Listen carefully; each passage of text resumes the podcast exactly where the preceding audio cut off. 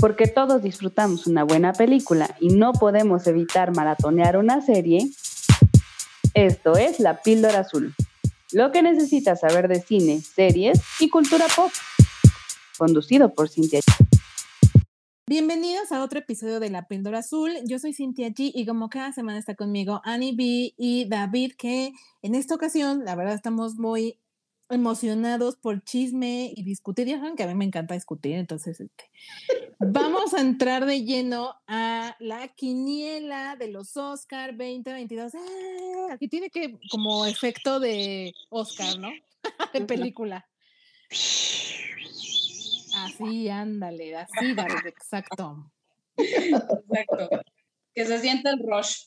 Que se sienta el rush, bebés. Entonces, eh, rápidamente, porque si no se nos, como si son varias categorías, se nos va a ir el tiempo, nada más recordarles que en la premiación de este año, por primera vez en, creo que en la vida, no todas las categorías se van a transmitir, ya eh, redujeron considerablemente el tiempo de la premiación que se transmite en tele, que normalmente en nuestro país es a través de TNT y, eh, este, y Entertainment, ¿no? Que, por cierto, un, un, comentario. Sí se había hecho esto ya en el 99, solo okay. se, hizo, se hizo, perdón, y luego luego se regresó porque no, no les gustó y no funcionó. No jaló. ok, muy bien. Pues no sé, no sé a qué se deba, la verdad, no desconozco a qué se deba que lo hayan como vuelto a intentar, pero por supuesto se quedaron las categorías más relevantes que son las que vamos a, de las que vamos a hablar en este momento. Y como ya lo anticipé, Annie B, David y yo, cada quien apostamos por nuestro caballo favorito y vamos a ver, para la siguiente semana vamos a discutir quién, quién ganó. Obviamente yo voy a ganar, seguramente. La Oye, la verdad. Atentamente la humilde. eh, y se hace por el tema de la audiencia, porque cada año ha ido bajando y la, la, vez anterior bajó el 50 y esta vez bajó el 50 otra vez. Entonces lo quieren hacer para hacerlo más dinámico y por temas de audiencia, a ver si jala. Y eso es real, ¿eh? porque yo cada vez, es, o sea, según yo, cuando era adolescente, como que todo el mundo esperaba este evento, ¿no? Sobre todo porque la verdad es que siento que es muy cool ver la alfombra roja, o sea, empezar a ver la transmisión desde dos horas antes que se inicia la alfombra roja y ver a todas tus celebridades favoritas, las caras tan conocidas. Yo disfrutaba mucho eso, disfruto mucho eso. Pero como que cada vez menos gente, ¿no? O sea, ya cuánta gente conocen que ve los Oscar, creo que o sea, solo los que nos dedicamos a esto actualmente vemos esto, este, esta premiación. Sí, y, y, sabes, creo que nos estamos oyendo muy tíos. Así es, que nos gusta ver la alfombra roja, conectarnos una hora antes, estar haciendo la quiniela. Creo que eso sí ya es muy tío, pero bueno, pues no podemos negar nuestra edad. Pues, pues no, y como te ves, me vi. ¿No? Sí. Yo nada más Caña. digo, nada más digo. Así es que vámonos de lleno con la primera categoría. Vamos a empezar de las, no, no, no, quiero decir menos relevantes, porque no, creo que todas tienen su relevancia, pero dejaremos mejor película, mejor actor, ta, ta, ta, hasta el final. Entonces, primera categoría, mejores efectos visuales. Ya saben, esta en donde se premian literalmente como la parte de muy, muy técnica y aquí siempre están los grandes blockbusters. Este año tenemos cinco nominadas. Eh, Dune, No Time to Die, la última película del 007 con eh, Daniel Craig. Luego está Spider-Man No Way Home, que ya vi que es la favorita de Annie y David. Ahorita me dirán por qué. Luego tenemos Free Guy, la película de Ryan Reynolds. Vaya, me acordé de su nombre. y finalmente Shang-Chi y la leyenda de los 10 anillos. Y e interesante porque Disney tiene, Disney a través de su alianza con Fox, que ya no se llama Fox, se llama Star, tiene tres películas, ¿no? Spider-Man, Free Guy y Shang-Chi. Uh -huh, así es. Así es que yo la verdad nada más para ya sacármelo del pechito, creo que va a ganar Dune, porque realmente es, visualmente es una bomba. O sea, de veras, la, la estoy viendo de nuevo con el Señors Y digo viendo porque literalmente solo llevamos una parte, es que es eterna, ¿no? Entonces difícilmente tenemos tiempo de sentarnos tres horas allá a ver la película, pero, güey, de veras, qué hermosa estética tiene. O sea, a mí y, los efectos, ¿no? O sea, me, de verdad me parece como la gran favorita y la que va a ganar. Eso creo yo. Pues, yo eh, adelante. Ah, ok, muchas gracias, muchas gracias. Yo creo que, sí, qué cordial y todo. con gusto. Para mí, o sea, sí estoy de acuerdo, sí es cierto que Dune está súper bien realizada, aunque yo sí me quedo con Spider-Man No Way Home por lo que logró, o sea, por el alcance que tuvo, porque también me parece que eh, visualmente Marvel también es una bomba en general, en todo el, conjunto. Y hasta donde yo me acuerdo de las últimas ganadoras fue Black Panther, o sea, sí ya tiene un tiempito.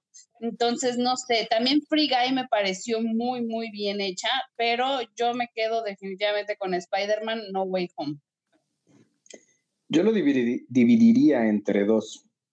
Dune eh, se me hace una muy buena película por su fotografía no tanto por los efectos especiales.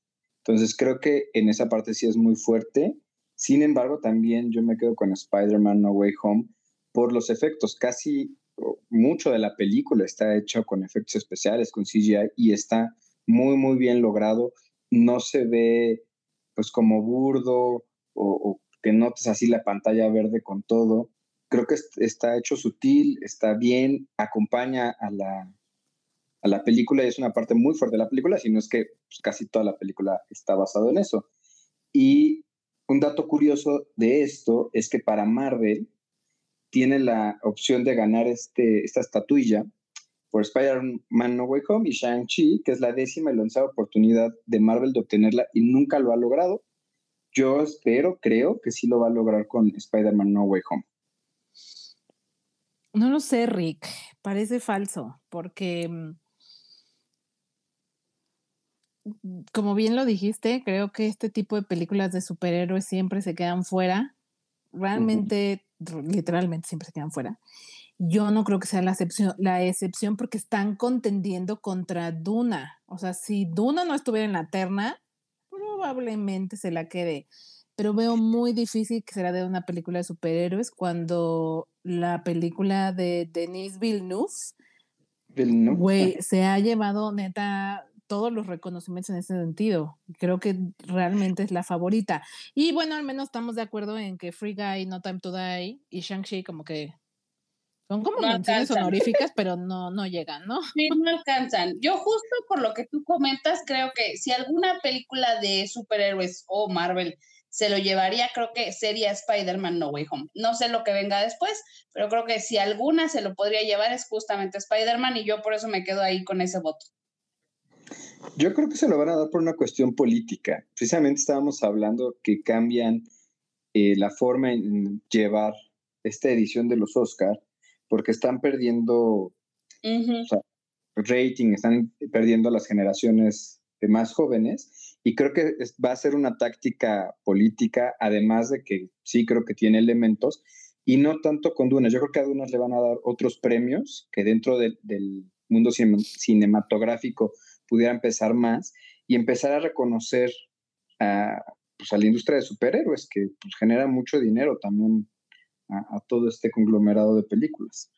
Y sí creo que Free Guy es buena, pero se queda mucho en la nostalgia y no es tan a detalle de, de los efectos visuales. Más bien te diría, tiene buenos efectos, pero nada extremadamente impactante como sí podría tenerlo Spider-Man, que sí tiene un par de escenas que, que dices, güey, o sea, la escena de cuando está peleando Spider-Man contra Doctor Strange, toda esa secuencia es, muy buena, o sea, la verdad sí es como, desde que salió la primera de Doctor Strange y este efecto como del este, mundo espejo, ¿le llaman? La dimensión espejo. Esa. O sea, ese efecto la está bien chido. So, habrá, habrá que ver, habrá que ver. Eh, por lo pronto, ahí ya está nuestra primera apuesta. Sigamos adelante y veamos. La siguiente semana ya discutiremos quién, este, quién tuvo la razón. Obviamente yo. Muy bien, pues nos seguimos a mejor vestuario, que en esta tenemos a Cruella, la versión live action de Disney con Emma Stone. Cyrano, que Cyrano es una película que aún no se ha estrenado en nuestro país, eh, México, o de hecho en toda Latinoamérica, pero ya se estrenó en Estados Unidos. Es acerca de este famoso personaje de la literatura y eh, es protagonizada por Peter Denkley, este actor con enanis, enanismo, se dice, ¿no? Que se hizo mundialmente famoso por, por ser uno de los protagonistas de la serie Game of Thrones de HBO. Y la verdad, yo le tengo muchísimas ganas, por supuesto, una película de época. Y la verdad, para quienes han visto ya el tráiler, se ve se ve muy buena porque se trata de un amor no correspondido e imposible. Así es que también para las niñas que nos encantan este tipo de temáticas, súper nos dan el clavo. Luego también tenemos Dune, eh, Nightmare Alley. Aquí está la primera nominación para Guillermo del Toro. Y West Side Story, ¿no? Eh, esta película de la que hablaron la semana pasada de Steven Spielberg, este musical. Así es que yo, Annie B y yo tuvimos, este, coincidimos en que creo que, creo, y la verdad después de analizarlo mucho, sí, creo que el, vestuario de Cruella es como el más impactante, porque en West Story lo hacen bien, en Nightmare Alley también, o sea, todos son adecuados, pero para mí el que fue como más atrevido fue el de Cruella. Yo justo por eso me decidí por Cruella, o sea, creo que todos cumplen con que nos caracterizan en una época, en una circunstancia, pero Cruella es el que va más allá, es el que se atreve, es el que propone, ¿no? O sea, nos, nos trae vestuarios bastante, bastante, híjole, no sé ni cómo describirlos, pero brutales. O sea, hay unos vestidos que saca Emma que están de infarto, hay algunas prendas, entonces, para mí, por la propuesta, es que creo que merecería ganarse el Oscar. Ya me hicieron dudar, porque precisamente ahorita que, lo comentan, eh, sí creo que el vestuario dentro de la película de Cruella es hasta un personaje más y es motivo de la película. Eh, la película gira en torno precisamente a, los vestuarios. Eh, en, en, el caso de Nightmare Alley, a mí me gustó muchísimo la película desde muchos puntos. De hecho, creo que faltó más nominaciones, le faltaron nominaciones a la película, creo yo, pero creo que cambió porque nadie ha hecho este insight de que el vestuario en esta película es hasta un personaje. Y si bien en Nightmare Alley es muy, es muy bueno y apoya, o sea, creo que sí es un elemento importante de la misma historia, del declive del personaje, de, de, cómo empieza siendo pobre, cómo llega a una cúspide y luego el declive otra vez, pero no es un personaje dentro de la película. ¿Se puede cambiar todavía? ¿Sí? Sí, te, vamos a dar chance, te vamos a dar chance, la verdad. pero ya, se dijo, aquí hay testigos y ya después de esta nada de que, ay, no, yo no había votado por esa. que por cierto, fuera del aire, eh, David, ustedes no están para saberlo ni yo para contarlo, pero así no lo aplica muy seguido, de veras. Dice que uno dice cosas que no. Exacto, es que mira, ahorita no hay screenshot, pero está grabado, ya no hay forma. Le vamos a hacer como en su topia, ¿no? Es tu palabra contra la tuya. No te pudiste quedar callada, te estaba corroyendo en la boca. Tenías que, decir. Es que ustedes lo conocen, gente, pero este muchacho es especial. Este es especial para decir, ah, no, yo entendí esto, yo hice aquello, yo no dije eso. Nada más yo. Nada más yo. Ajá. Recuerda que lo que te choca, te checa. Qué fuerte, qué fuertes declaraciones. O sea, es que cada, que hablamos, cada que hablamos, yo saben cómo me siento, como el Michael Jackson así con sus palomitas. O sea, es genial. Si hasta pones, ya se están peleando. Ajá, yo sí, yo soy la que le echa ahí este aire al, al fuego. Se pasan, se pasan de veras. Pero bueno, ahí está. Los tres coincidimos en que Cruel es el mejor vestuario. Vamos a ver si tenemos razón. Yo la verdad creo que sí tiene de verdad grandes posibilidades, posibilidades de quedárselo. Ya lo descubriremos el siguiente domingo. Así es que pasemos a la siguiente categoría, mejor fotografía. Igual aquí está bastante competido. Tenemos eh, a Duna, por un lado, que también va muy de la mano con la parte de efectos visuales que les decía. Yo siento que a nivel técnico, estético, pues es como de las más fuertes que hay. Luego tenemos Nightmare Alley, el la segunda nominación para Memo. Eh, the Power of the Dog, que recuerden que es la película con más nominaciones este año, 12, si mal no recuerdo. Eh, The Tragedy of Macbeth, una película que tampoco se ha estrenado en nuestra región, y West Side Story, que por cierto, si no la han visto, recuerden que está en Disney Plus. Entonces, yo insisto, Duna se lo tiene que quedar. Ok, yo, yo estoy de acuerdo con el comentario que hacía David. Creo que Duna es muy buena más por la fotografía que por los efectos, pero aún así yo me inclino a votar por West Side Story, porque creo que, que, Steven Spielberg lo hace maravillosamente en ese sentido. A mí, aunque no me encantó la película, sí reconozco que verdaderamente te sitúa en esa situación, te pone aparte, o sea, verdaderamente te hace sentir que estás viendo un musical teatral. O sea, entonces lograr esta parte que se vea teatral, creo que no era tan sencillo y lo hace muy, muy bien y por eso es que yo me quedo con West Side Story. También creo que eh, está muy difícil aquí. Eh, Coincido. ¿Mandé? No, que sí es cierto. Ah, sí, sí, cierto. sí, sí, cierto.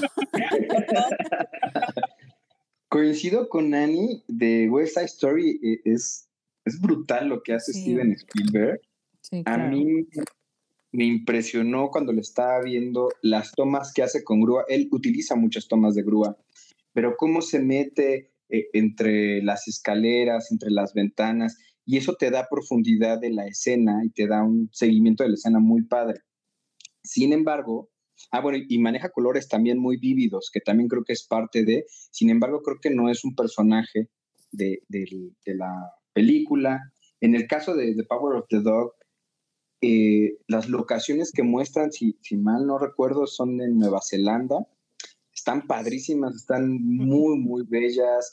Eh, la producción también de, los lugares está muy bien realizado. En Dunas decíamos, eh, entiendo que es una, no sé, corrígeme, sin que en inglés esto de mejor fotografía es cinematography. ¿Estoy en lo correcto? Sí, sí, porque justo ahorita estaba pensando que, que los escuchaba, como aclarar un poquito la categoría la fotografía es los encuadres, o sea, porque hay algo que nos enseñan en, es que yo tomé una clase de cine en la carrera de comunicación y sí te ah, enseñan que el encuadre, o sea, literalmente el encuadre es lo que estás viendo en pantalla, tenga una estética, tenga como, como que sea visualmente equilibrada también tiene que ver con los colores que se usan, o sea, las tonalidades que estamos viendo en ese encuadre. Y literalmente como, por eso se le dice fotografía en español, porque es si tú le pones pausa a una escena y esa, esa, ese encuadre o ese marco que estás viendo fuera una fotografía, pues la fotografía se tiene que ver estética, tiene que estar equilibrada en todo lo que, en todo lo que conlleva, les decía, colores, pero la acomodo, pero y la realidad es que Power of the Dog también visualmente es muy linda, o sea, sí tiene una fotografía muy bonita, muy distinta también, porque Nightmare Alley, pues es este circo, esta feria, este lugar como medio lúgubre, que, que, nos sumerge. Y tienes razón, David, en decir, yo sí creo que de las que están nominadas, la que más se vuelve un, quinto, sexto, séptimo personaje principal es el lugar y, y sería Nightmare Alley. Eso estoy de acuerdo. Sí, yo por eso la, la escogí y recordando eh, la película, en los diferentes momentos, yo sí tuvo tres momentos del personaje, en los diferentes momentos utiliza filtros y colores diferentes y le da ese peso como un personaje más. Entonces yo por eso me voy por Nightmare Alley. Creo que da ese plus o da ese más en cuanto a la fotografía este Guillermo del Toro. Y bueno, pues me encantaría que lo ganara también por ser mexicano. Sí, en ese sentido creo que Nightmare Alley sí es la mejor pensando en el protagonismo del ambiente. Y yo la verdad es que no me quedo con ella porque creo que ya como subiendo el, el, nivel de muy, muy técnico, sí siento que visualmente son más impactantes de Power of the Dog y Dune. Y como yo no soy muy fan de The Power of the Dog, por eso me inclino por Duna, la verdad. Pues sí, lo que es. Pero yo creo que esta categoría de mejor fotografía es de las más cerradas en esta entrega. O sea, ni siquiera creo que las categorías, digamos, relativamente fuertes están tan cerradas como esta de mejor fotografía. De acuerdo. Sí, coincido. Así es que ya veremos el siguiente, la siguiente semana discutiremos cuál finalmente se quedó con la estatuilla. Así es que Annie B está con West Side Story, David con Nightmare Alley y yo con Duna, mi segunda, mi segundo premio para, para Duna. Oye, sí, tengo una duda. ¿En esta quiniela vamos a ganar algo?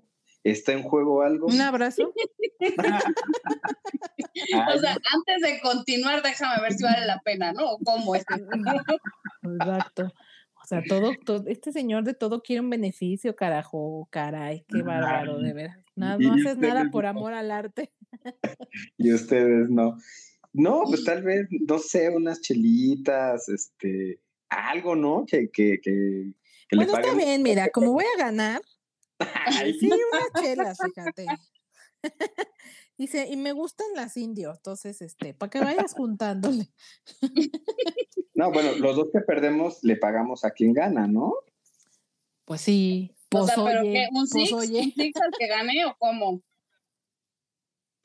Pues no, yo creo que hacemos una reunioncita, este, porque pues como ustedes sabrán, escuchas, no, no grabamos en sitio los tres y podemos ser una buena eh, pretexto para reunirnos y la patrocinamos los que perdamos, los dos que perdamos.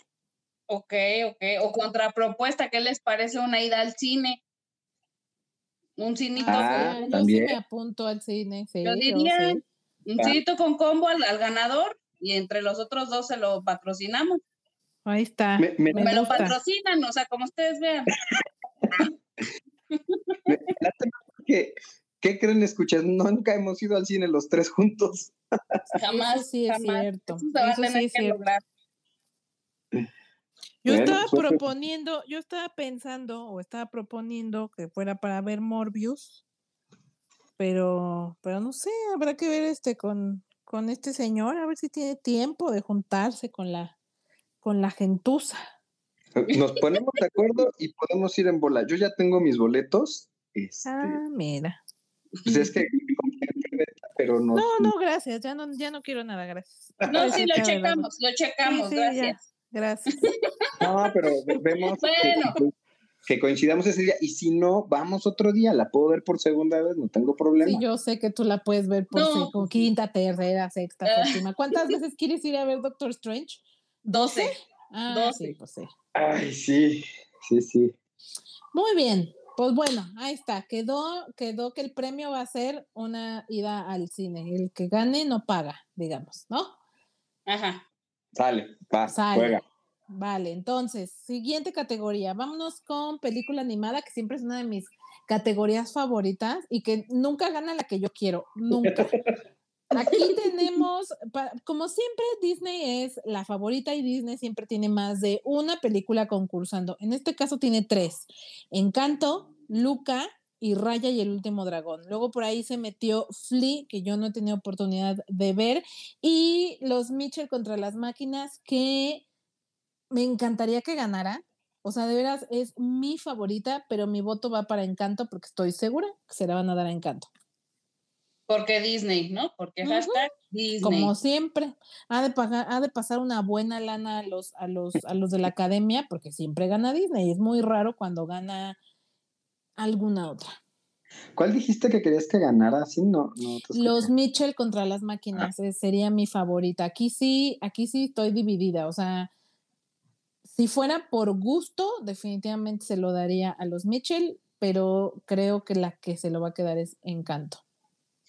Yo, haciendo memoria de lo que les comenté en podcast pasados, esta entrega tuvo la mayor participación en cuanto a votantes. Entonces, yo quiero apelar a ese gran número de participación y que se haga justicia y que se lo lleve una película que verdaderamente vale la pena. Y aquí sabemos que la que vale la pena es la de los Mitchell. Entonces, yo apelo a esa, a esa mm, votación y me quedo definitivamente con los Mitchell.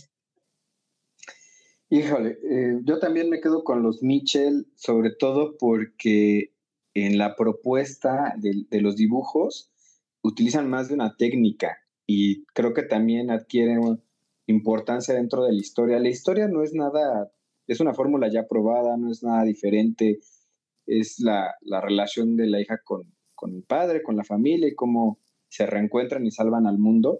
Pero, y, creo que lo importante o lo fuerte de esa película no es la historia, es la técnica o las técnicas que utilizan en la animación. Encanto sí me gustó también mucho por la historia, porque hablan de Colombia, dan una visibilidad a otra parte de América, que no solo América es América del Norte, sino tenemos mucho folclore y mucha historia, pero creo que no propone cosas nuevas en cuanto a técnica. Creo que nada más en la historia, y es bonita y está padre, pero sí me voy más por los Mitchell porque creo que hacen una mejor propuesta técnica. Bueno, Encanto tiene detalles muy padres. Yo no sé si se acuerdan, la ropa de Mirabel, o sea, se veía perfectamente la textura del estambre. El cabello tenía un detalle impresionante, pero estoy muy de acuerdo. La técnica de animación en la película de los Mitchell es diferente. O sea, en cambio con Encanto sí es algo que hemos visto un poquito más detallado, pero se ha visto. Con los Mitchell no. Y yo quisiera hacer rápidamente una aclaración en cuestiones de, mm, de película animada, porque se ha hablado de que no les parece junto a justo a las personas que la canción nominada de Encanto sea la de Dos Oruguitas de Sebastián Yatra, porque se habla de que tendría que haber sido, no se habla de Bruno, ¿no? que es la que más ha pegado, que es la que ha sido el hitazo. Y entonces rapidísimo les quiero aclarar a todas las personas de la audiencia que a lo mejor no sabían esto. Las, las películas y las canciones se mandan como propuesta. Entonces, en este caso, cuando Lin Manuel Miranda se encuentra con, con, esta película, dice, yo creo, para mí, la, la canción que mejor describe la esencia de la película es Dos Oruguitas, esta es la canción original que a mi parecer es la que va a pegar y esa fue la que él mandó como propuesta. La aceptaron y dijeron, ok, esta es la que compite. Por esa razón no compite la canción de No se habla de Bruno.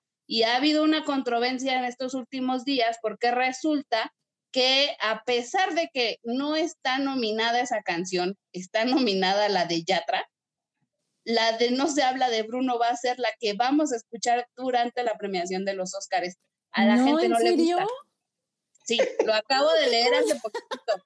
A la gente, o sea, a la mitad de las personas le está gustando, a la otra mitad no. Y sobre todo a, a, las personas que representan esas categorías que se quedaron fuera, porque dicen, oye, no es posible que me recortaste según tú por tiempo, pero vas a meter, no se habla de Bruno, que ni siquiera está nominado, ¿no?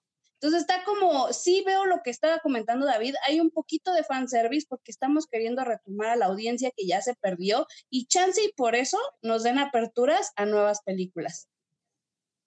Ahí estaba mi comentario. Ok. Yo creo que sí, e, e, es la época en que la audiencia está teniendo mucho poder sobre las decisiones y creo que estamos viviendo pues, algo histórico realmente. Pues bueno, tan histórico que es la primera vez que hay una votación por película popular, ¿no? Que por cierto iba ganando Cenicienta, ¿se acuerdan que lo hablamos hace ya varios programas? Ya no sé ahorita cómo vaya, la verdad es que estoy como muy desconectada de eso, pero ojalá no gane Cenicienta, nada más lo queremos decir y que, se gane la Spider-Man, ¿no? Mm, sí, que gane todas, menos esa. No, no, obviamente queremos que gane Spider-Man, ¿no? Porque si, ya lo dijo Annie hace rato, si, si hablamos de un gran blockbuster, pues creo que de los últimos meses definitivamente ha sido Spider-Man No Way Home, aunque yo creo que viene, Doctor Strange viene para derrocarla, ¿eh? porque se ve durísimo lo que, lo que traen con Doctor Strange, ¿no? Sí, totalmente. Y, y creo que además eh, la audiencia estamos teniendo peso no solo en los Oscars ahorita porque estamos hablando de este tema, pero ya en muchas cosas alrededor del establishment estamos teniendo peso. Y aquí pues solo es una, un reflejo de ello, ¿no? Es verdad, es verdad. Muy bien, pues ahí está, dos votos para los Mitchell y un voto para Encanto, que sí, la verdad es que técnicamente Disney, o sea, el problema no es que Disney haga las cosas mal, o sea, técnicamente, por supuesto que es un estudio muy fuerte, pero lo que queremos es se le dé oportunidad a los estudios más pequeños. Eso es lo que nos gustaría ver que la academia tomara en cuenta, ¿no? Como el año pasado, que para mí la favorita era Wolf Walkers, esta también era de un estudio independiente que se puede ver en este Apple TV y que si pueden, de verdad se las recomiendo muchísimo. Sí, eh, Wolf Walkers es de verdad, la historia es original, eh, todos los personajes, el tipo de dibujo que, escogieron, a mí me parece súper, súper bonita. Y bueno, solo es un tema de que toman en cuenta los estudios pequeños. Y, y las propuestas, ¿no? Porque creo que Disney, si bien, como dices, hace muy buenos productos, yo no siento que estén haciendo propuestas innovadoras en cuanto a la técnica.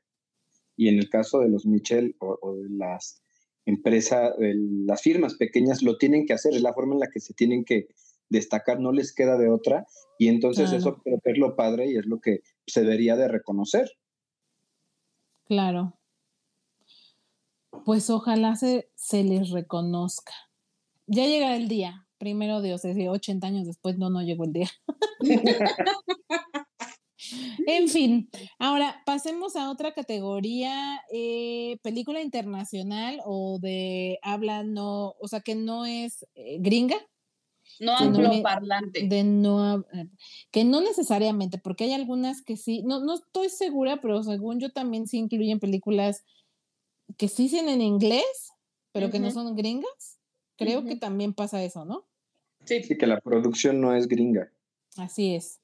Entonces, aquí tenemos como, eh, la verdad es que es como muy europeo el asunto, porque, bueno, de entrada está Flea de Dinamarca, eh, The Hand of God de Italia, Luna, Lunana a Jack in the Classroom de Bután.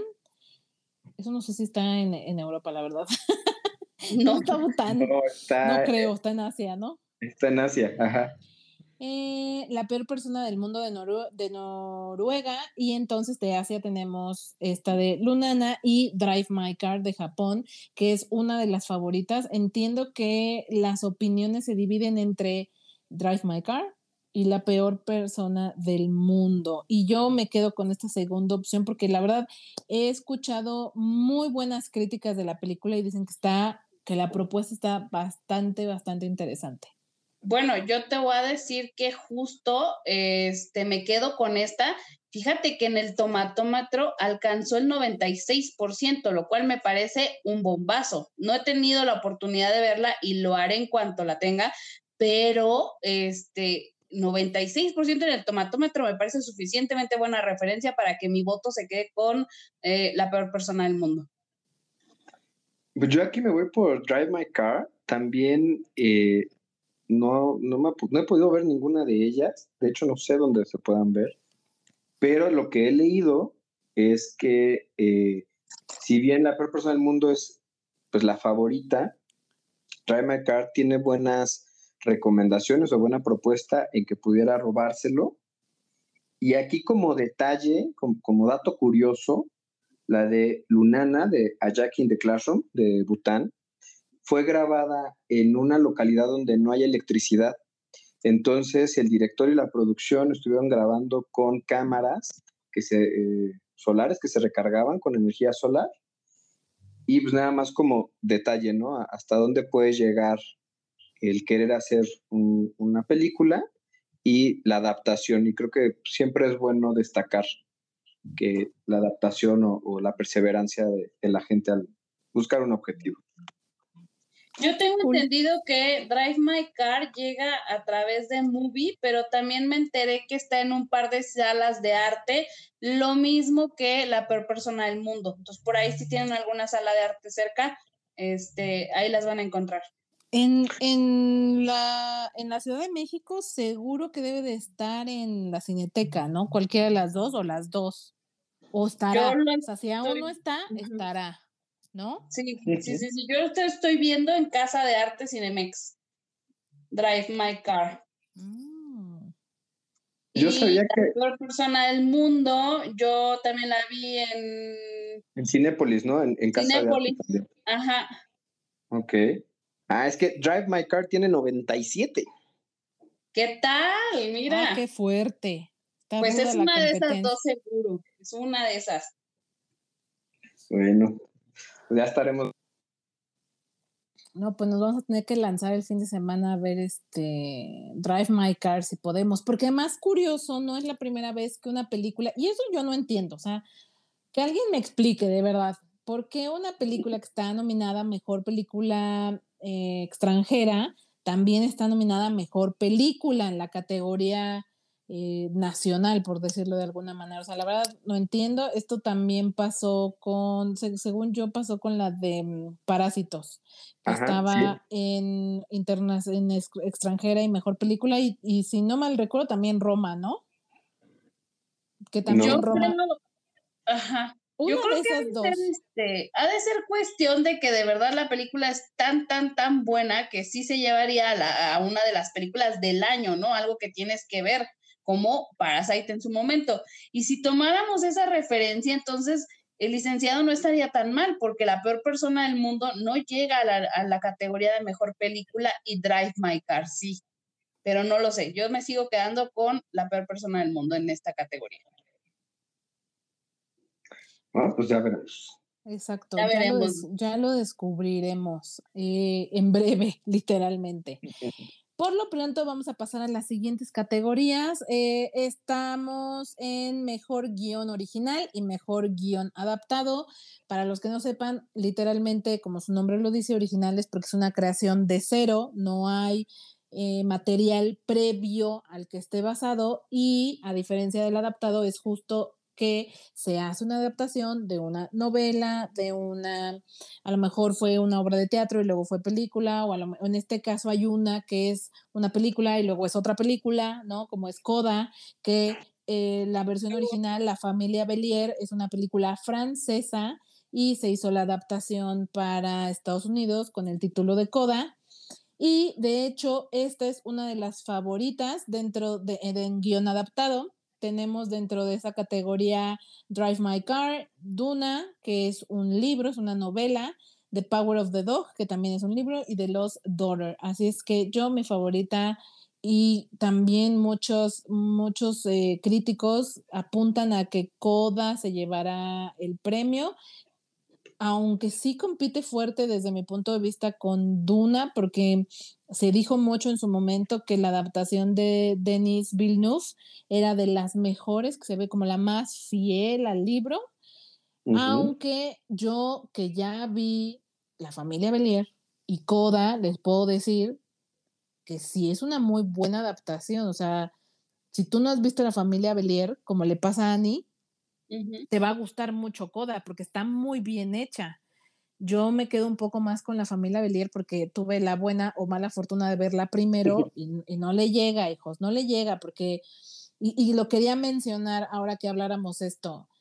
La última escena de la película, para quienes ya lo vieron, donde ella le canta a su familia y empieza a hablarles con señas para que ellos entiendan de qué va la canción, la canción que escogen en la versión francesa es 100 veces, 100 veces, no exagero, más lacrimógena, más impactante, o sea, de veras, no, yo no puedo dejar de llorar cuando la veo, porque en verdad es una escena extremadamente conmovedora.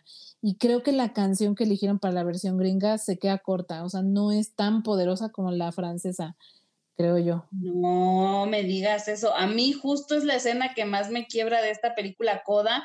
Me parece una brutalidad. Esa canción es, es un bombazo. Y, no, y no has visto la de la francesa, porque la, en la francesa la canción dice, me tengo que ir porque ya crecí y tengo que construir mi propio camino, más o menos así ah, va la letra. Yo creo que el tema es ese, que va más ad hoc con la película y en este caso la canción es buena porque la canción es buena, no porque vaya acorde totalmente a la película. Es que es, tema, ¿no? Exacto, o sea, el que eligió la canción de la familia Belier para el final está cañón, porque era, es justo con la intención de que fuera extremadamente conmovedora y lacrimógena. Y la escena es muy bonita, gringa o a francesa, la escena es muy linda, es muy poderosa, pero para mí, por eso me sigo quedando con la versión francesa, porque en verdad, en verdad, lacrimógena. O sea, no, no, no tienen idea, de verdad. No sé en dónde esté disponible la familia Belier para verla, pero si pueden tener acceso a ella, se las recomiendo muchísimo. Yo pienso que es este, ay, perdón, yo cierro mi comentario con esto. Creo que es una película muy bonita y creo que si tiene oportunidad de llevarse un premio es únicamente mejor guion adaptado y por eso conservo mi voto con Coda. No creo que vaya a ganar otra cosa, honestamente. Ah, mira, ahorita mi mamá la compró. No sé cómo mi mamá la vio, porque creo que alguien se la recomendó a ella y ella la compró, o sea, tiene el DVD y me la puso, ¿no? Un día que, ya sabes cómo son las mamás, dijo, es que lo tienes que. Y yo, no. y ya me obligó a verla y ya, ya llorando yo al final, así. ¿Por qué? Gracias. Llorando, porque de veras el final es, es en verdad conmovedor, o sea, real, real. Y ahorita estoy viendo que la familia Belier, según Google, según San Google, está disponible en Apple TV. Así es que si pueden, en verdad, veanla, es muy bonita. Pero entiendo que está a la renta, ¿no? En Apple TV, creo que con un costo extra. No sé, amiga. Yo tengo Apple TV, lo voy a checar les prometo esa respuesta el siguiente, en el siguiente programa, si viene incluida o hay que pagar renta. Pero si no, si está la renta, debe en algunos otros servicios también debes de poder conseguirla la renta y vale los 60 pesos que te cobren, valen totalmente la pena, de verdad. Oye, sí, ¿y al final le agradeciste a tu mamá por ponértela? No. Ya no era necesario, güey. O sea, mi mamá y yo, mi mamá y yo lloré, lloré, lloré. Ya no era necesario. bueno, que sirve este programa para que tu mamá sepa que valoraste mucho. Su recomendación. Sí, sí, sí, cierto. Sí, sí, cierto. Ok. Muy bien. A esta eh, categoría de mejor han adaptado, yo me quedo con, con Dune, más o menos por la misma razón que Sin porque eh, esta obra literaria la han querido adaptar muchas veces. Entiendo que esta es la tercera vez que lo quieren hacer y la segunda que realmente se concreta. La de Lynch, que fue, si mal no recuerdo, en el 84, en el 85. Sí, fue esa ochentera. Ok. Yo la vi y está pésima, está rara. Es una película que cuando la grabó Lynch grabó algo así como cinco o seis horas de película, que, que antes así se, eran las películas de largas o podían hacer así de largas. Y cuando ya se iba a exponer, pues vieron que era demasiado larga, la cortaron, la editaron y la edición quedó pésima. Entonces tú ves la película, no le entiendes, eh, los efectos sí están, pues bueno, ahora para nuestra época, 40 años después, están muy chafas, la producción se ve chafa eh, y acaba siendo mala. ¿No? Sin embargo, y se decía que esta obra literaria era la imposible de llevar a la pantalla grande. y, fue o es una de las que se, se basaron, después de que salió esta obra literaria, literaria, otras obras importantes se basaron en ella, tipo Star Wars. Entonces, creo que ahora, con esta nueva propuesta, sí lo logran es una buena película. De repente puede ser un poco lenta, pero creo que nos está preparando para las siguientes dos entregas. Y entonces debemos, o creo yo, que debemos de verlo como una visión más grande, no como una película en, individual. Yo por eso me quedo con ella, porque están logrando hacer una buena adaptación de, aquel, de aquellos libros que decían que era imposible llevar a la pantalla grande. Ok. Por dos, amigo, por dos, estoy contigo. O sea, sí, definitivamente tiene todo el mérito del mundo y tiene razón, o sea, no me había detenido a pensar en lo difícil que es, porque es una historia tan compleja, tan elaborada como Star Wars, ¿no? O sea, o más, porque es crear un universo como el Señor de los Anillos, inclusive, son universos completos, con razas, con eh, filosofías, incluso religiones, eh, incluso em, idiomas, ¿no? Como Tolkien en su momento que creó los idiomas para El Señor de los Anillos, son en verdad novelas extremadamente complejas y trasladar eso a una parte, o sea, un libro que por cierto, creo que el, primero de Duna es enorme, y trasladar todo eso a una pantalla, pues tiene su chiste, sin que pierda la esencia, ¿no? Entonces, definitivamente tiene el mérito, aunque mi feeling es que se lo van a dar a Coda, pero yo estoy contigo. O sea, debería, deberían dárselo a Duna. Yo creo que, fíjate que yo aquí agregaría dos cosas. Una, apliqué la tuya. Convencí a mi papá de que leyera los 12 libros. los está leyendo. Y, ¿Sí los está leyendo? Sí, los está leyendo y me lo está platicando. Y además, pues, como cuando se le mete una idea a la cabeza, está cañón, igual que yo, o sea, de algún lado lo tuve que aprender. Entonces, ha, visto la, la, película en HBO, él, él, tiene cable, no en streaming, sino en la tele, como 20 veces. O sea, cada vez que la encuentra, la vuelve a ver y está leyendo los libros. Entonces, cada que lo veo, yo lo veo una vez a la semana, vamos comentando el libro y qué tanto se parece al menos con lo que llevan en, en pantalla grande. Entonces, apliqué la tuya, te aprendí. yo lo intenté, pero no quiso. pues si quieres, luego invítale un café a un papá o te voy a ah, platicar yo. Me parece muy bien. Me parece muy bien. Y por otro lado, yo creo que aquí hay que hacer la aclaración. Eh, yo me estoy yendo por las películas que a mí me gustaría que ganaran. Y sabemos que como es los Oscar, no necesariamente ganan las películas que tendrían que ganar. Y entiendo que aquí tú sí eh, le estás apostando más por atinarle, o bueno, por, sí, atinarle o, darle. Sí, claro, yo quiero ir al cine gratis, amigo, gratis. yo lo hago por lo que a mí me, me, gustaría o por lo que me gustó. Ani, no sé por qué línea te vas, o es una mezcla.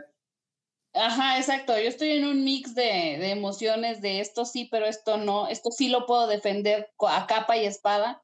Y estás como que, mm, aquí voy a ceder. ok, ok. Muy bien. Pues Vamos entonces, por mejor guion original, ¿no? Así es que nos, nos faltaba, ya hablando, ya hablamos de las adaptados, y en la original tenemos Belfast, esta película que, de la que también les hablamos la semana pasada, maravillosa y que es la favorita eh, de Annie y Mia para ganar, pero ya llegaremos a ese punto.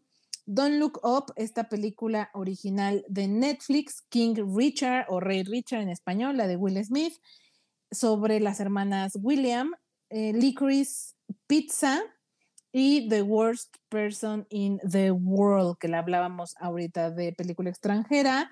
Yo creo que se lo van a dar a Licorice Pizza porque es la favorita de los críticos y de todas las quinielas que, este, de, todo el mundo, definitivamente. O sea, las tendencias están entre Belfast y Licorice Pizza. Yo creo que se lo van a dar a Licorice Pizza, creo.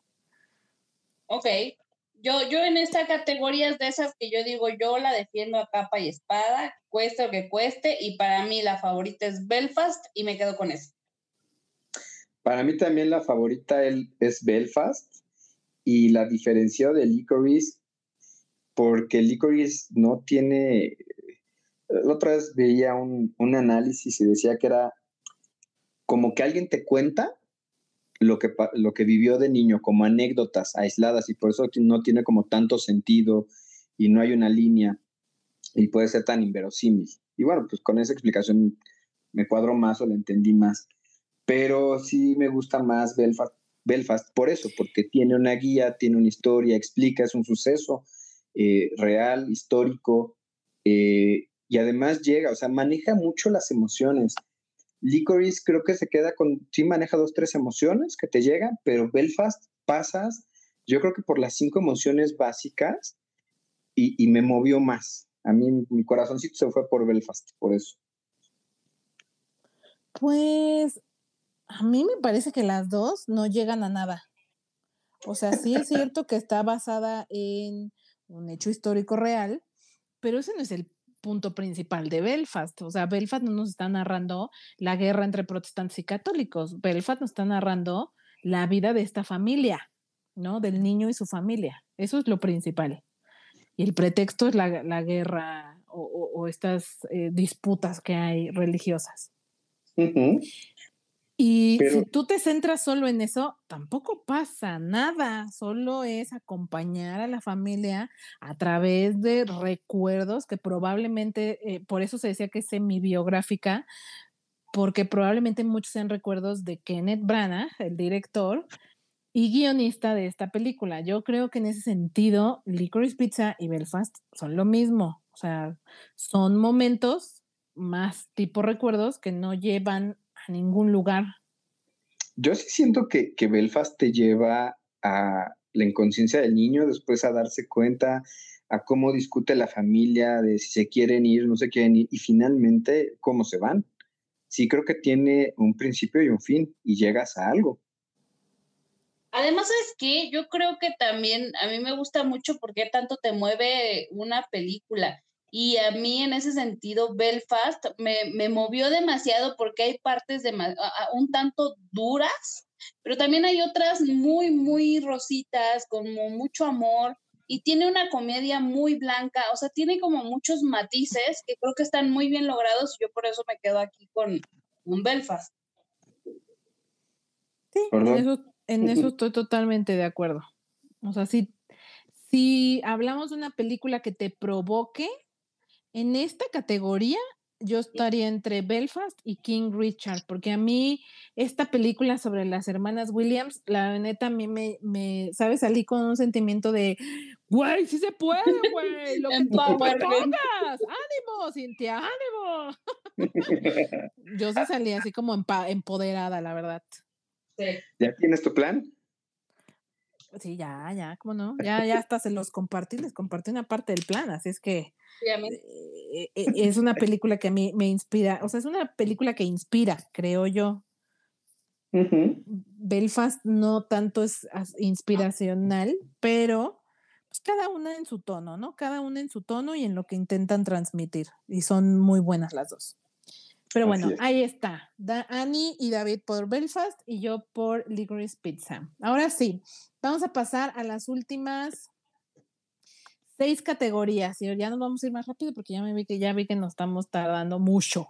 Así es que mejor actriz de reparto. Tenemos a Jessie Buckley por The Lost Daughter, Ariana DeVosé por West Side Story, Judy Dench por Belfast, Christine Dunst por The Power of the Dog y no sé cómo pronunciar esto, Aun, Janue, Aun Janue, Elise por King Richard.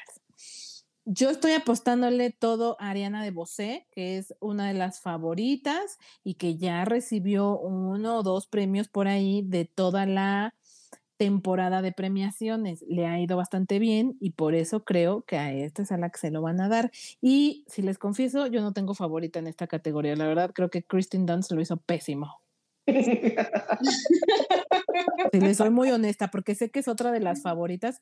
Mucha gente dice que se lo deben por su carrera, pues un poco lo que pasó en su momento con Leonardo DiCaprio, ¿no? Que le debían un premio a Leonardo y bueno, finalmente se le dio muchos dicen que es una de esas actrices que se le debe un premio, pero a mí, por Power of the Dog, no.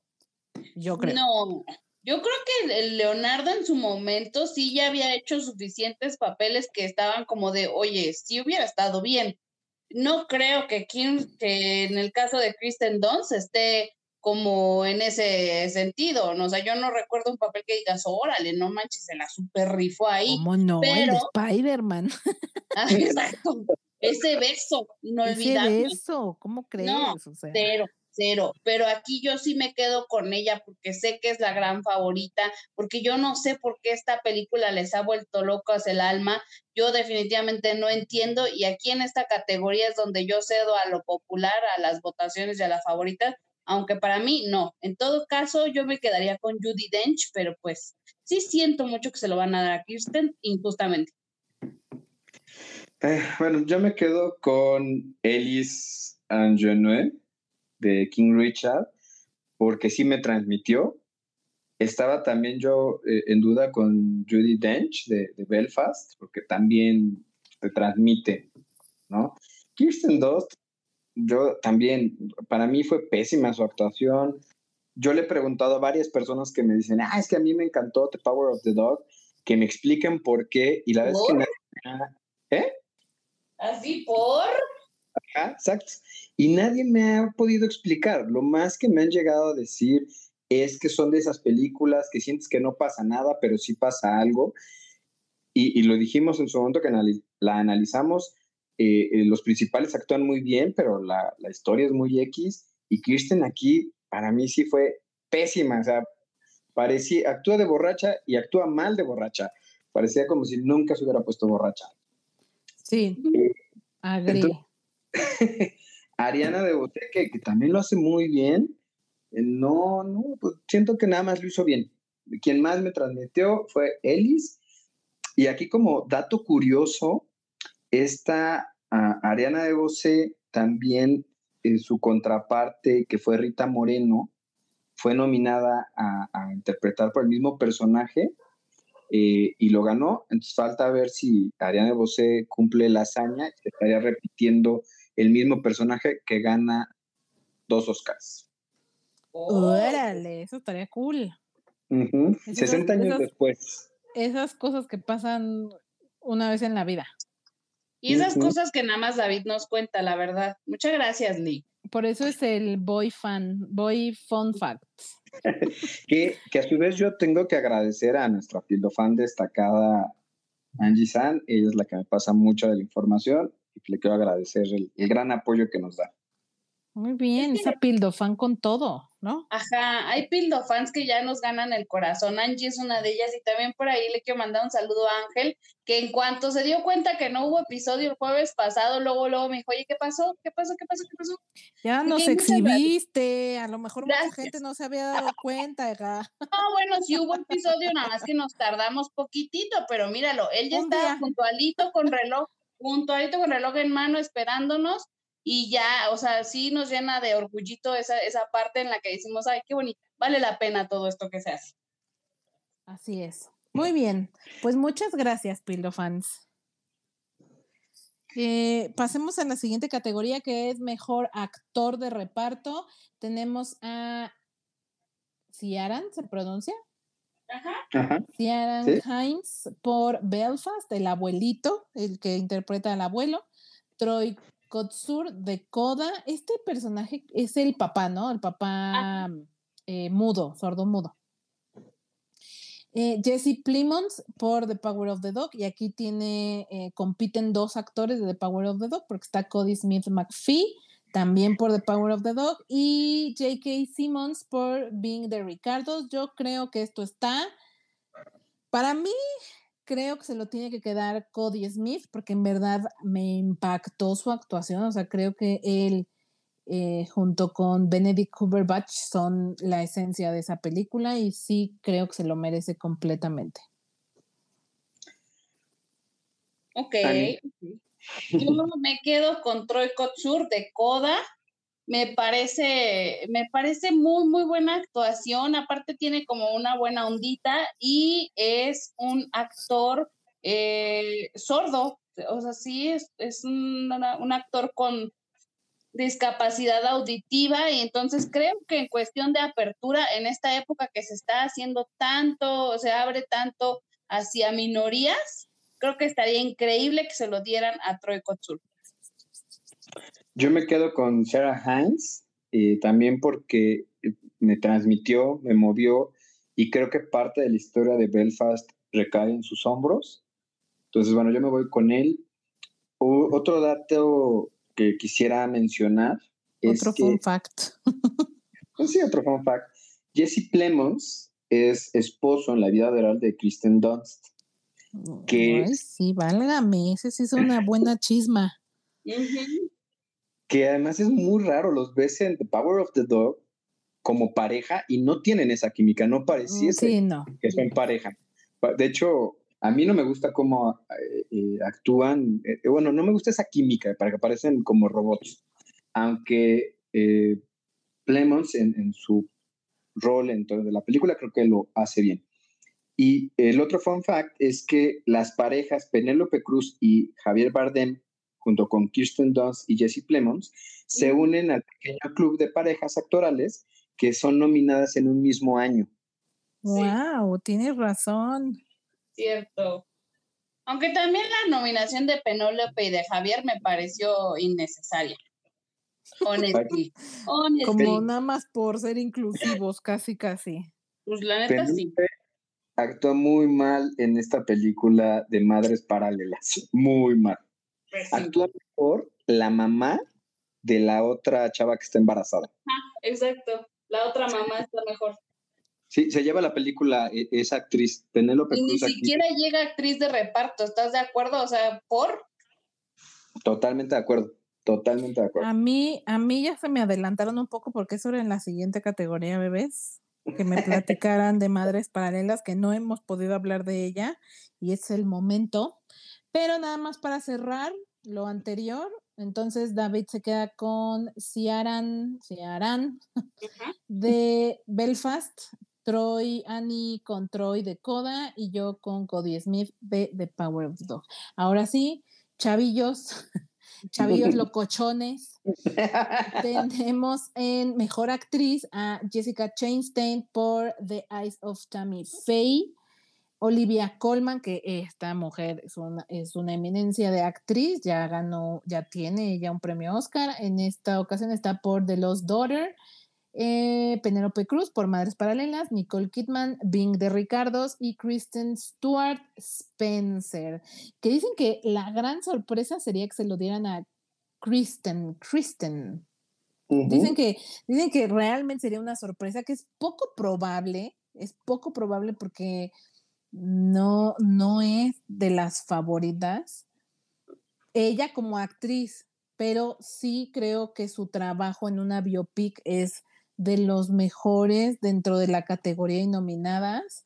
Y yo voto por, o sea, yo voté por Jessica Chastain porque ella ya se quedó con varios premios dentro de dentro de, la época y se le debe porque ha estado nominada ya varias ocasiones, no se le ha dado y creo que esta ocasión es en la que sí, por fin se le va a dar. Yo no he visto la película, no podría opinar de si realmente es la mejor actuación de las cinco o no, pero creo que se lo van a dar a ella por esto que les menciono. Y a mí, yo, yo no sé, aquí les pregunto, a mí Kristen como Diana me faltó no me parece que haya sido como la mejor interpretación que he visto de Diana a mí.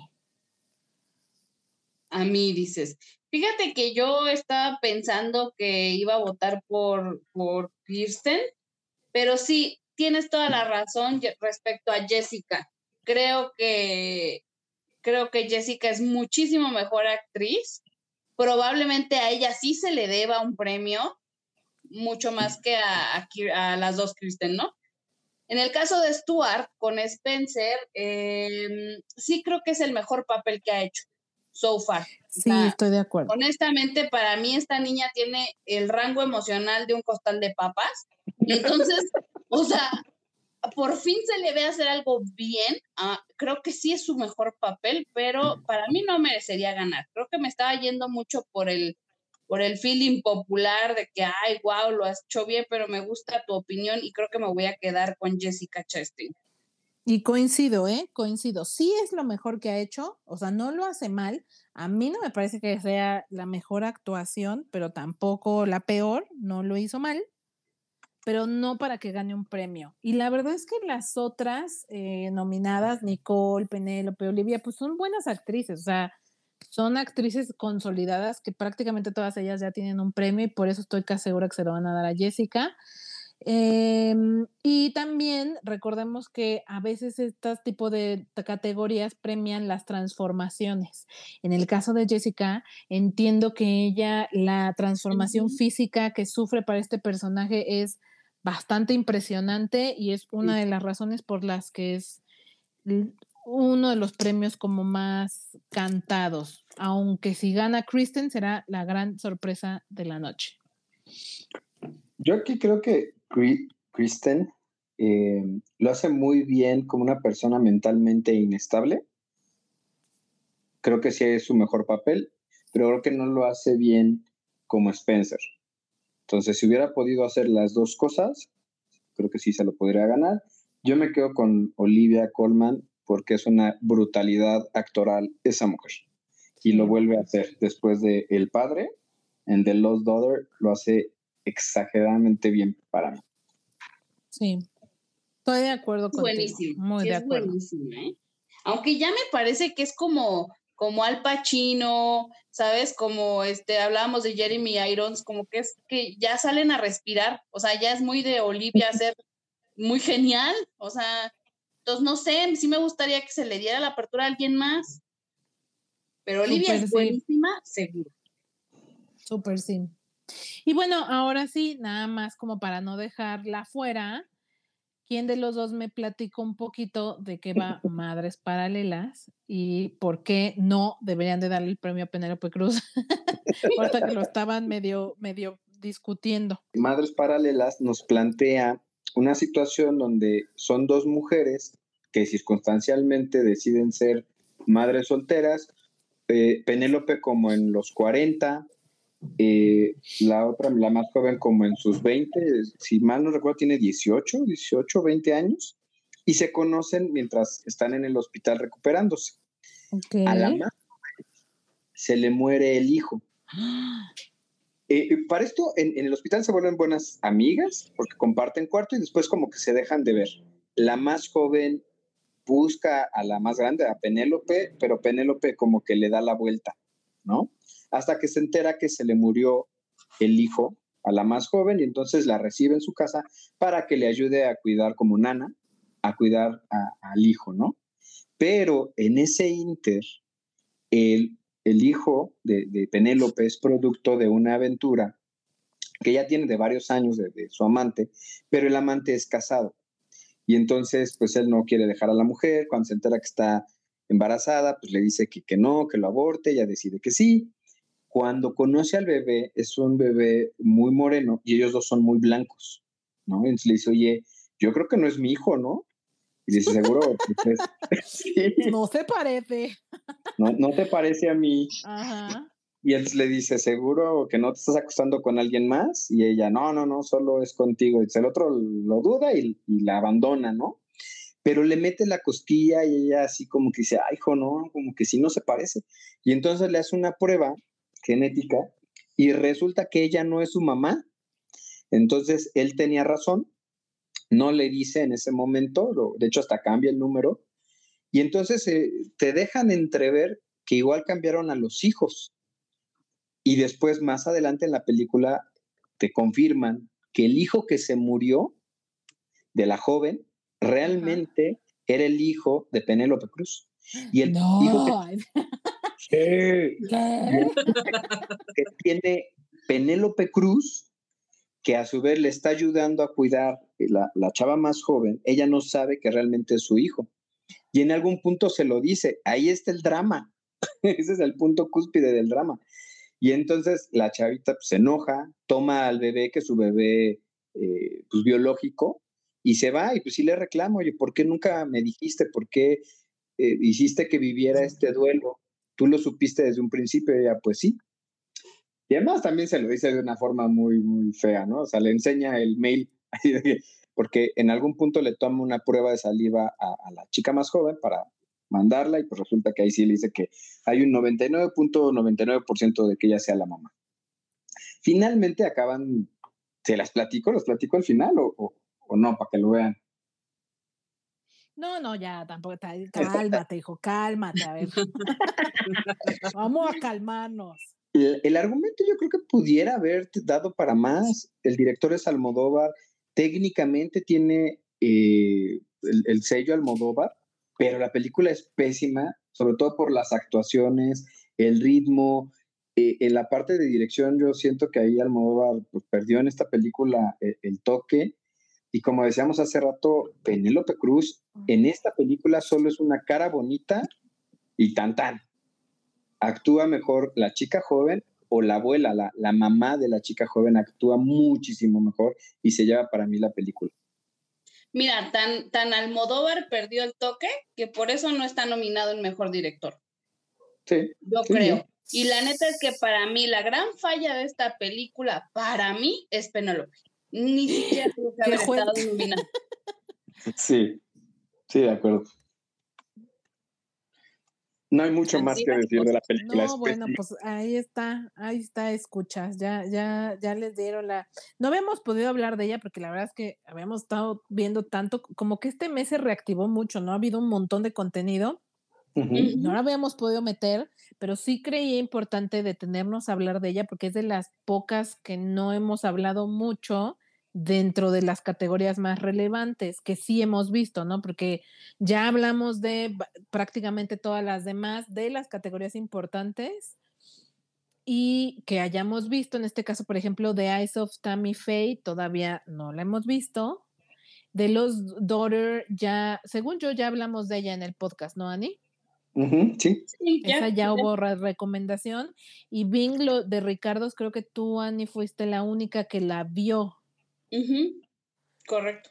Y no sé si es así la mencionamos, pero si no, igual brevemente, este, platícanos un poquito, porque me llama la atención que tanto Nicole Kidman como Javier Bardem, que ya lo decía David, esta pareja que está nominada, este, bueno, esto no es pareja, pues, pero que Javier Bardem y Penélope Cruz, que son parejas, están nominados, me llama mucho la atención que ambos, los protagonistas de Bing de Ricardo, estén en las categorías tan importantes, mejor actriz y mejor actor, pues que si la película está buena o qué. Eh, fíjate que a mi gusto, o sea, no es mala, pero no creo que sea, ¡ay, wow! No te la puedes perder, o sea, sí puedes vivir sin verla y no te va a pasar nada. O sea, la, a mí, a mí la actuación de, de Javier y de Nicole Mm, o sea, igual no es mala, pero el, eh, mi asunto es que tampoco es maravillosa y tampoco es lo mejor que hemos visto de ambos actores. Entonces, a, mi gusto tampoco valía la pena que llegaran a esta categoría, la verdad. Siento que es mucho y lo hablé ya en alguna una ocasión. Es un tema muy local para los americanos. Esto es la historia de los dos personajes de un sitcom muy famoso de, de allá en Estados Unidos, este que se llamaba Being de Ricardos. Digo, este, los Ricardo, ¿no? ¿Un circo dijiste? Sitcom. Ah, sitcom. Ah, perdón, perdón. Sitcom, ajá, exacto.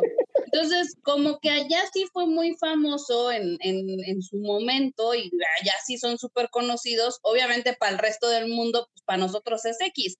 A lo mejor aquí si hicieran una un detrás de cámaras de cómo hacían familia con Chabelo, pues te va a llamar la atención, yo, lo vas yo, a ver. Yo, pensé en este Cándido Pérez.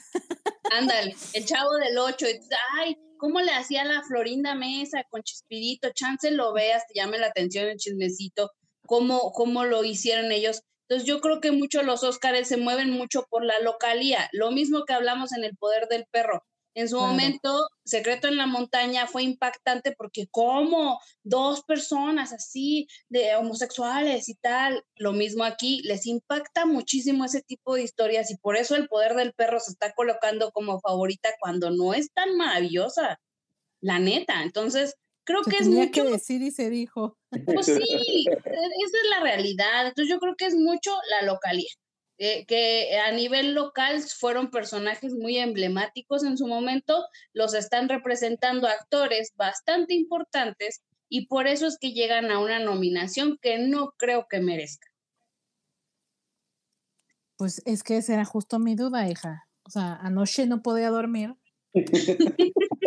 pensando en por qué eh, están nominados los dos por esta película que para mí digo, no la vi, pero no se me antoja lo más mínimo. Y creo que ahorita con lo que me, con lo que nos aporta Sani, pues menos la voy a ver, ¿sabes? O sea. Ojo, la película no es mala, de verdad no es mala. Si nada más quieren enterarse de cómo era el chisme, cómo hacían programas antes, cómo eran estas personas de la vida de opulencia, la la la, puede ser. O sea, si no tienes nada que hacer, vela. Pero tampoco te estás perdiendo nada. No es mala, pero tampoco es un referente. Ok, muy bien. Pues justo eso me lleva a la siguiente categoría, donde empezamos por Javier Bardem, mejor actor, que ya lo estábamos diciendo por esta película. Tenemos a Andrew Garfield por Tic Tic Boom, que anticipo es mi favorito. Me encantaría verlo levantar esa estatuilla. Will Smith por King Richard, Denzel Washington por The Tragedy of Macbeth. Y finalmente uno de los, de los favoritos, Benedict Cumberbatch por The Power of the Dog. Yo creo, y a mí me encantaría a Andrew Garfield, pero se me hace que se lo van a dar a Will Smith, quien ya también se llevó varias estatuillas de esta época, o sea, de la época de premios, y a mí se me hace que se lo van a dar a él. Creo que es como también uno muy cantado. Sería una sorpresa que se lo dieran a Andrew Garfield. Creo que Benedict, aunque realmente lo hace muy bien, queda fuera de la competencia, creo yo. Sí, fíjate, me llama la atención que hace poquito veía una, entrevista de Andrew Garfield que estaba comentando, pues obviamente me encantaría ganar, pero todos sabemos quién se lo va a llevar. No especifica a quién se refiere, pero mucho se rumora que él se refiere claramente a Will Smith. Eh, yo me quedo también con Andrew Garfield, me encantaría que se lo llevara. Eh, yo, de hecho, yo había pensado que quien se lo iba a llevar es Benedict Cumberbatch, pero bueno, si, si dicen ustedes que las apuestas están por Will Smith, eh, yo cuando vi la película este fin de semana de King Richard, se me figuró mucho a Pursuit Happiness eh, y me gustó más Pursuit Happiness que King Richard. que además la película me daba mucha risa porque para todo es, está dentro del plan. Solo una vez dice, eso lo puedo añadir al plan o cambiar mi plan. Pero todo siempre se las da de... de yo las puedo todas. Ajá, de yo ya antes lo había pensado y así es, y tiene que suceder de esta forma. Creo que la película se queda corto, corta con el fenómeno que en la realidad sucedió con, con Venus y con esta Sirena. Eh, pero bueno, no, no siento que Will Smith hubiera hecho algo así como wow. Y un fun fact, ¿o, quieres decir algo? Sí. nada más, nada más te iba a decir, estoy de acuerdo contigo. O sea, si, si me preguntas por actuaciones, para mí estaría entre Benedict y Andrew no tanto Will Smith, pero siento que pasa lo mismo que con Jessica. Jessica se lo va a ganar y Will Smith también por trayectoria y por otras producciones y no específicamente quizá por esta, por la que están nominados. Es más como reconocer al actor, porque también Will Smith ya ha estado nominado en varias ocasiones, no se lo ha ganado y probablemente esta sea la, eh, la, la, vez en la que levante la estatua, aunque no sea por el proyecto en el que participó. Y sabes que algo que estaba presente de Will Smith, me pasa que o hace muy buenas películas o pésimas películas, casi no hay puntos intermedios. Y esta de King Richard, siento que es de las pocas que se quedan en el punto intermedio. Se me hace buena, más no se me hace buenísima, pero tampoco se me hace malísima, ¿no? Como como Wild Wild West, por ejemplo. Ah, pero fíjate que, que, Wild Wild West se volvió un icono de los 90. Es mala, pero es icónica. Yo pensaba más en Proyecto Géminis, está pésima. Mm, sí, puede ser, puede ser. La olvidé justo por pésima. la saqué de mi memoria. o, la otra que hizo con, con su hijo de Mundos Perdidos, creo que ah, se llama. No, perdóname, perdóname, perdóname, pero permíteme, a mí esa me gusta mucho. Es, es un día vamos a hacer una, un programa, un día de estos, verán, de las películas que a nadie les gustó y que yo sí amé, y After Earth en inglés, no sé cómo se llama en español.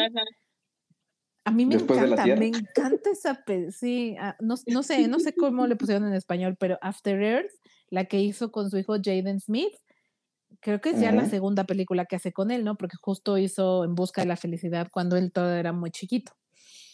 Esa película Ajá. a mí me encanta, me encanta. Ya hablaré, ya podré, un día de estos hablaremos más del por qué me encanta. Ah, tengo muchas haremos, razones. ¿eh? Lo Todo- haremos. tengo, tengo muchas razones. Oye, Bueno, pero que nos No manden sus películas, ¿no? Estaría padre que cada quien nos diga cuál le encanta, que a los demás no, y por qué. O sea, Ajá. justifique su respuesta y aquí echamos chisme después. Y, y su quiniela, ¿no? También estaría bueno que, que ande, que nuestros escuchas manden la quiniela y si llegan a ganar o el que gane, el que se acerque más de nuestros escuchas, lo invitamos al cine también. Vamos en bola. Ah, me parece excelente. Me gusta tu, tu moción. Secundo la moción. Jalo, jalo, pero. Ya tengamos un límite, tengamos un límite. Votaciones hasta el sábado en la noche Ándale. y los ¿qué? que entraron, los que entraron y el que gane se va con nosotros al cine. Tienen Va. que votar en el post de este programa. O sea, cuando publiquemos este programa, que siempre se hace un post en Facebook, la, la dinámica va a ser en Facebook y en Instagram. Vale. Y los que pongan, tienen que poner ahí es todas estas categorías. En el mismo post voy a poner las categorías para que voten. Y tienen que poner a sus ganadores. Y el que, ma- el que tenga más opciones acertadas, lo llevamos al cine. Y si hay empate, pues vemos qué hacemos. Ya David lo paga todo. Si apenas- Me gusta, si no Me tengo, gusta. Si no tengo pantalla 4, ¿qué? 4K, sí, 4K. Ay, pues es- el que quiere ir a 12 salas distintas para hacer reviews, nomás porque, nomás porque puede, eres tú, hijo. Ajá, a el ver, a pudiente mí- eres tú. A mí no me salen las cuentas de que el señor ahorita se queje de que no, no tiene su pantalla 4K, pero sí le va a dar la vida para pagar 12 boletos en, en Doctor Strange. Y aquí aplica la de esto lo hago para divertirme, para divertirme, para divertirme. Qué bárbaro, señor, qué Qué, bárbaro. qué fuerte, de veras, qué fuerte. En fin, Bueno, muy bien. eh, antes de que avancemos, quisiera retomar el fun fact y, y decir que After Earth es malísima, Qué pero horror, qué feo que seas así. es que está nominado Denzel Washington por The Tragedy of Macbeth y con esto excede el récord del actor negro o, o afroamericano con más nominaciones en la historia, ya que llega con esta con nueve nominaciones como actor y una como productor. ¿Qué tal, Denzel? Bien ahí, ¿eh? Es buenísimo, a mí me gusta mucho como actor. bueno. Sí, totalmente de acuerdo. Como actor es un, ti- es un tipazo, o sea, también es otra eminencia. Bueno, Pues y- muy y bien. También, también como persona, ¿no? Eh, este que él hizo de Black Panther, este se me fue el nombre del actor que se murió de cáncer. Sí, con Chadwick, ¿no? Que él fue el que pues, lo patrocinó, digamos, su, su carrera, el que lo descubrió y así, ¿no? Sí, tiene una beca, no sé cada cuándo la saque, de 10 actores que les paga todo y los patrocina para que lleguen a ser actores. Y en este fue el caso de Chadwick. Y en, no me, no me acuerdo ahorita bien el dato, cuando lo conoce, eh, creo que en una entrega de premios o en un reconocimiento, Denzel Washington no sabía que él era producto de este programa y se lo dice y bueno, pues a todos nos soltó la lágrima. Mm. Sí. Ay, ya ni me Ah. digas, ya ni me recuerdes. Pero bueno, avancemos. Muy bien, pues esto nos lleva a las dos últimas categorías, mejor dirección y mejor película, que tradicionalmente era raro que una misma película se llevara las dos. A veces se llevaba eh, una mejor, o sea, era distinto usualmente. Y últimamente ha pasado que sí ha coincidido, ¿no?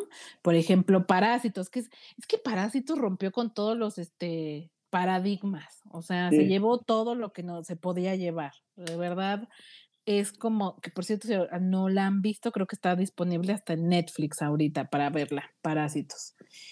Y justamente, em, como ya decíamos, The Power of the Dog, con sus 12 nominaciones, es una de las grandes favoritas de la noche, que por supuesto está nominada en estas dos categorías.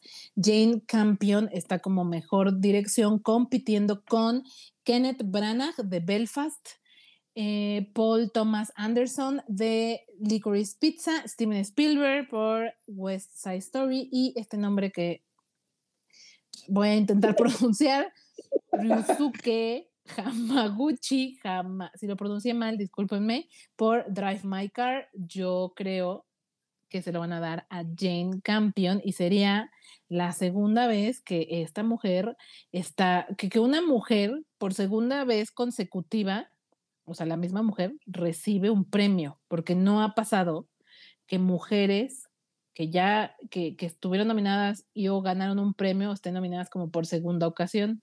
Ya aquí, tan solo por estar nominada, está rompiendo récords. Y creo que se lo van a dar a ella. Sí, como dice, Fien es la primera mujer en la historia de ser nominada dos veces al Oscar a la Mejor Dirección. La vez pasada fue por De Piano. ¿Que han visto esa película? Es buenísima, buenísima.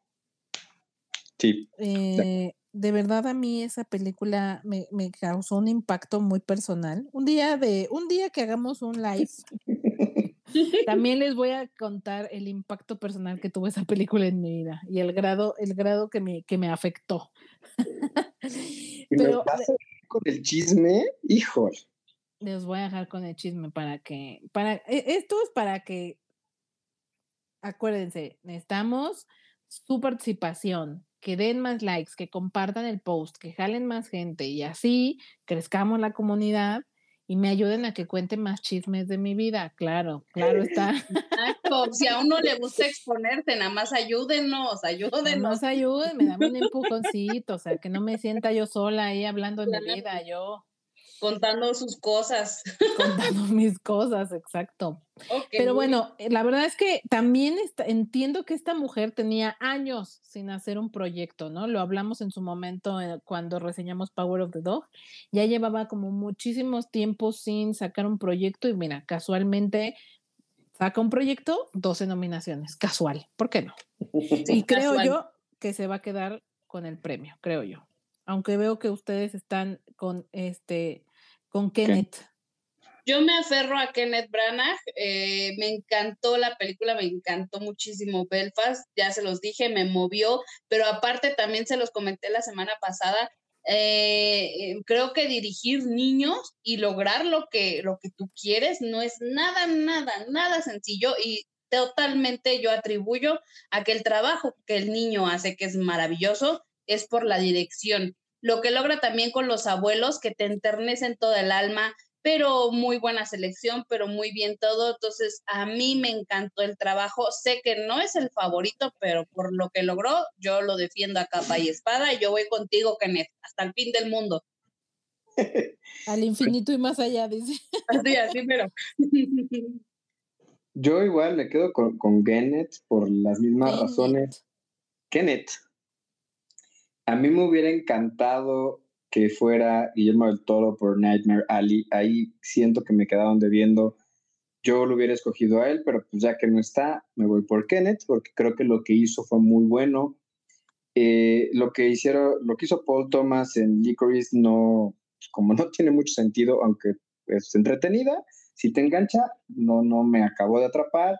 Ya dijimos de Power of the Dog, siento que no pasa nada en esa película, no entendemos, si alguien nos puede explicar por qué es tan buena, se lo agradecería. Y yo hubiera también escogido eh, Steven Spielberg después de Guillermo del Toro, pero en pláticas fuera del aire decíamos que no propone algo nuevo, que es un remake, que si bien está muy bien logrado, eh, pues es un remake. Entonces, por descart descartando, así como si fuera examen de opción múltiple, fui descartando y me, me quedo con Kenneth, pero sí me gusta mucho lo que hizo. Ah, por cierto, otro fun fact es que en los últimos cinco años solo cuatro mujeres han sido nominadas a mejor dirección. Ojalá, o sea, por ese tema, ay, no sé si eh, creo que se lo va a llevar también Jane Campion. Yo creo que sí. Yo creo que sí se lo va a llevar la Jane. Así es que lo, lo justamente quisiera retomar lo que decía David para ir a la última eh, categoría, que es mejor película, porque desde mi punto de vista, hay un par de películas que no deberían estar aquí por, lo, por esta razón de que no son productos 100% originales. En la categoría está nominada eh, The Power of the Dog, ya les decíamos, Nightmare Alley, Licorice Pizza, King Richard, Dune, Drive My Car, que les decía que esta también estaba en la categoría de mejor película extranjera, Don't Look Up, una de las grandes sorpresas de esta premiación por el tipo de, comedia que es. Ah, es. Es, este, histórico que una comedia de este tipo esté nominada en esta categoría. Belfast, la favorita de Annie B, y justo dejó al final Coda y West Side Story, dos películas que si bien son buenas, y ya hemos hablado de ellas, estoy completamente en contra que estén en, esta categoría porque no son productos originales y creo que esta, esta específica categoría debería premiar a productos originales, creo yo. Yo estoy de acuerdo, aunque tampoco para mí debía estar Don't Look Up. Está buena, es irreverente, sí me gustó, la volvería a ver, sí, pero para mí no debería estar nominada a Mejor Película. Sí, también estoy de acuerdo. O sea, no me parece así como, o sea, es buena, pero tampoco me parece como, wow, me voló la cabeza, qué cosa. No. Pues yo me quedo con Nightmare Alley, eh, por lo que ya habíamos dicho, se me hace una muy, muy buena película. La actuación de Bradley Cooper es también buenísima. Yo hubiera esperado que lo nominaran como mejor actor. Yo creo que va en camino a ganarse un, un Oscar en los siguientes proyectos que escoja. Ojalá los escoja bien y siga con ese nivel o lo incremente. Pero desde muchos lados yo creo que es una muy, muy buena película. La historia, el guion, la fotografía, la dirección, eh, las actuaciones, los momentos. ¿Cuál, ¿Cuál, cuál? ¿La de Licorice Pizza? No, Nightmare Ah, perdón, Nightmare Alley. Nuestro tío, nuestro tío favorito.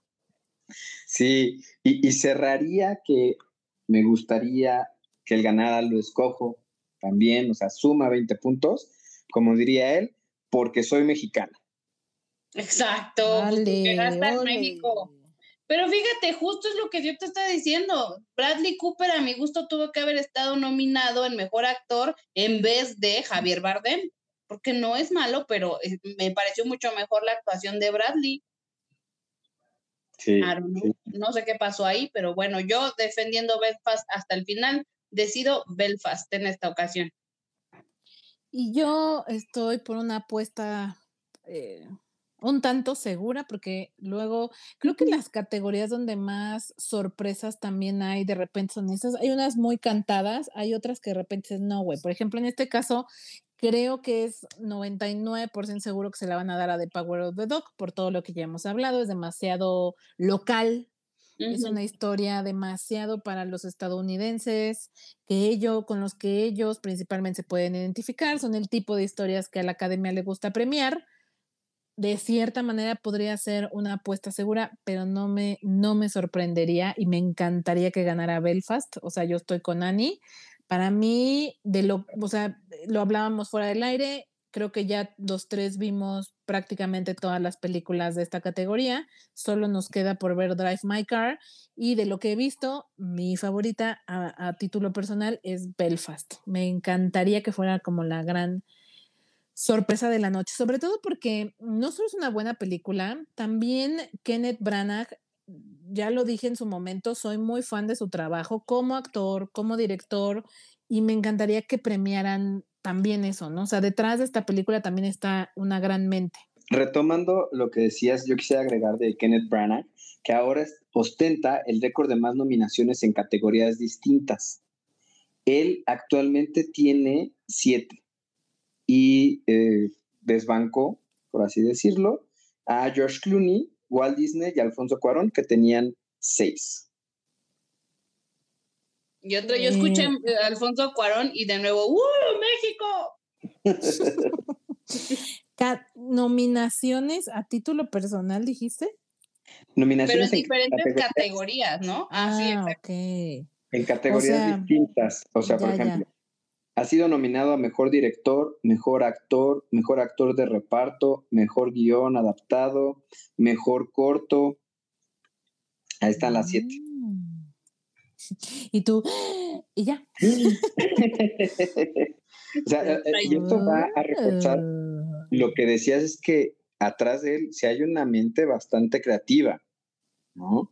Que, que produce, que hace, que no se queda solo encasillado en una sola cosa. Decíamos la otra vez, eh, eh, se le conocía como el que hacía películas de adaptaciones de este Shakespeare, hizo películas de Thor, ahora trae eh, esta película de autobiográfica o semibiográfica.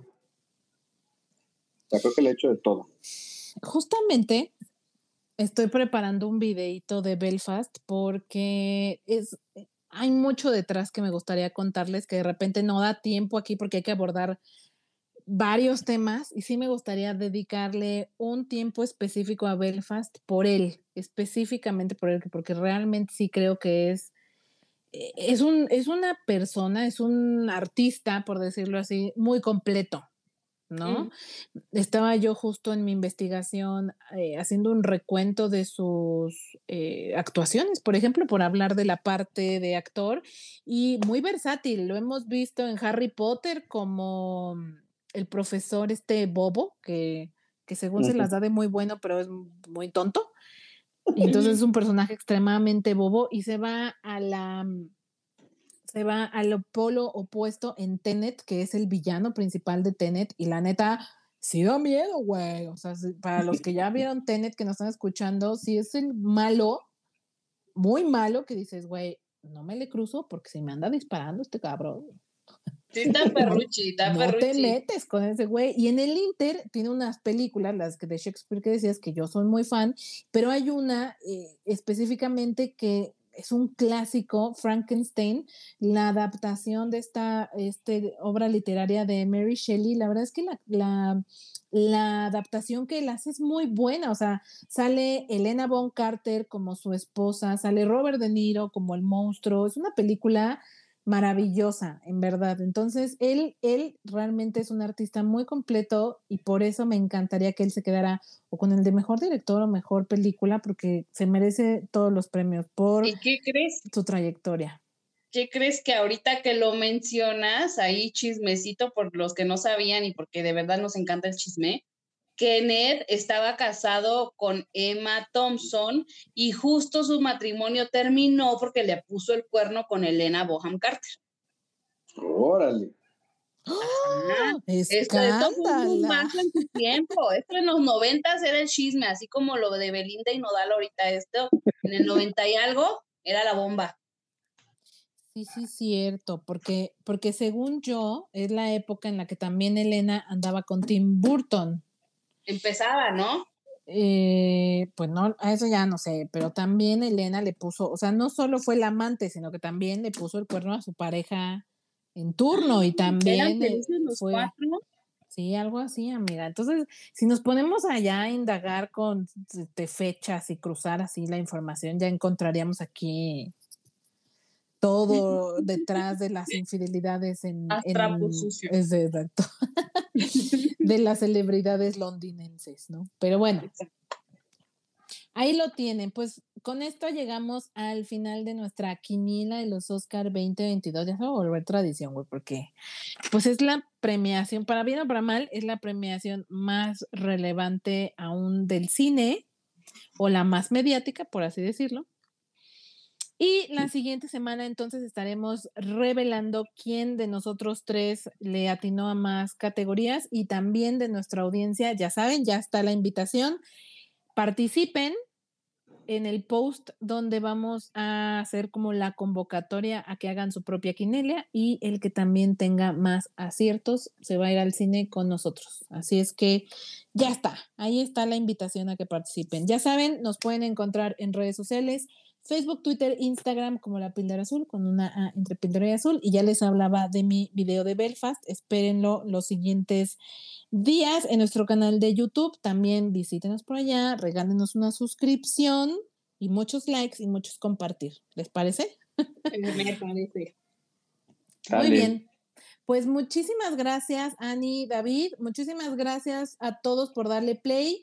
Nos escuchamos la siguiente semana. Bye. Bye.